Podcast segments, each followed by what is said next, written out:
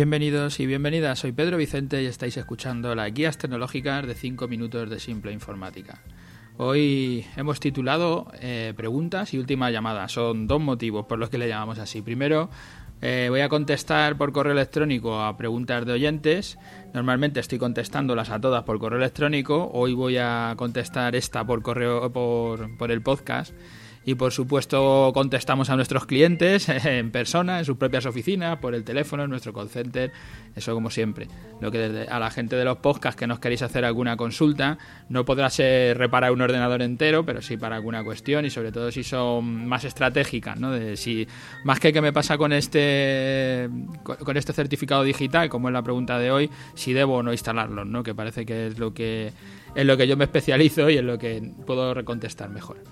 Pues como digo, le titulamos así porque hoy no va a haber una otra entrevista como debería tocar ahora en mayo, sino que lo que vamos a hacer son este capítulo donde contesto este correo electrónico. Y sin adelantar los resultados de la encuesta que dejé para que me, para que me dijerais, que lo, lo voy a alargar toda esta semana como última para contestar si os digo que van ganando los que piden mezclar, los que dicen que hagamos eh, parte de formato de 5 minutos porque era más ágil, porque se hacía muy rápido, porque uno lo escuchaba deprisa y, y alguna entrevista suelta, pero no que todos los capítulos sean, sean entrevistas. Por eso mi presentación digo lo de otra vez, lo de guías tecnológicas de 5 minutos, porque esta intentará ser otra vez de las de 5 minutos. Lo digo por si alguien tiene en la cabeza pensado, pues yo me gustaban más las entrevistas, o yo prefiero no sé qué, pues que contestéis, que os queda una semana, porque con la con el feedback que coja de todo lo que me está llegando por, por la encuesta, pues tomaré una decisión que la semana que viene os contaré, según haya... Me están proponiendo alguna idea que me parece interesante, hay cosas que, bueno, tengo que comentarlas. Ya cuando, cuando las tenga todas, esta semana cuando acabe, os comentaré cuál es la decisión. A la pregunta que contesto hoy, que me llega por correo, dice, os la leo, esta la tenéis en la nota del, del programa. Buenas, el lunes fui a la Seguridad Social para que me dieran el certificado digital, el cual me he descargado en mi PC a través del navegador, pero no puedo utilizarlo porque cuando intento hacer una gestión me dice que no está en el almacén. Me lo dieron con la extensión .cer, pero no sé cómo convertirlo a la extensión .pfx. En lo primero, los certificados digitales los tienes que solicitar desde un ordenador y desde un navegador concreto. Lo digo por si pueda ser este el problema que tienes. Y luego acercarte a la seguridad social o al organismo competente donde lo hayas solicitado para firmar.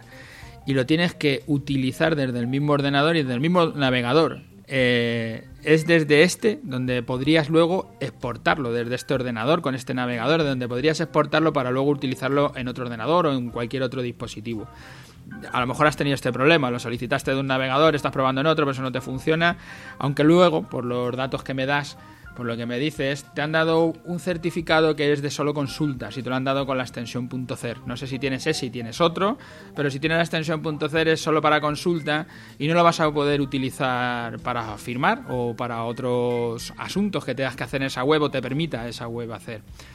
Y, no es, no, me preguntas que cómo lo conviertes, no es, no es cómo lo conviertes, es que no se puede hacer, sino tienes que solicitar el certificado que necesitas.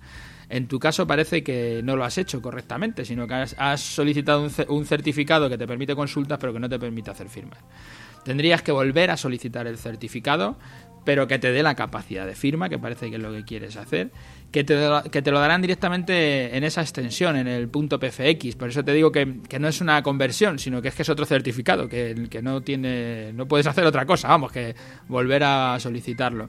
Y te tendrás que volver a pasar por el organismo competente y tendrás que volver a firmar. Y recuerda que lo tienes que hacer desde el mismo ordenador y desde el mismo navegador. Porque si no lo haces así, aunque te den la extensión correcta, luego verás que tampoco, tampoco te funciona. Bueno, hasta aquí hoy, que como ya os digo, voy a intentar volver a... Creo que tendré que volver a los 5 minutos, por lo menos en alguno de los capítulos, que es lo que me están solicitando. Gracias a todos los que me escucháis desde las plataformas, desde iTunes o desde iVoox. Gracias a los que nos estáis dejando ahí las valoraciones, vuestros me gustas, eh, porque eso nos hace crecer, nos hace llegar más lejos.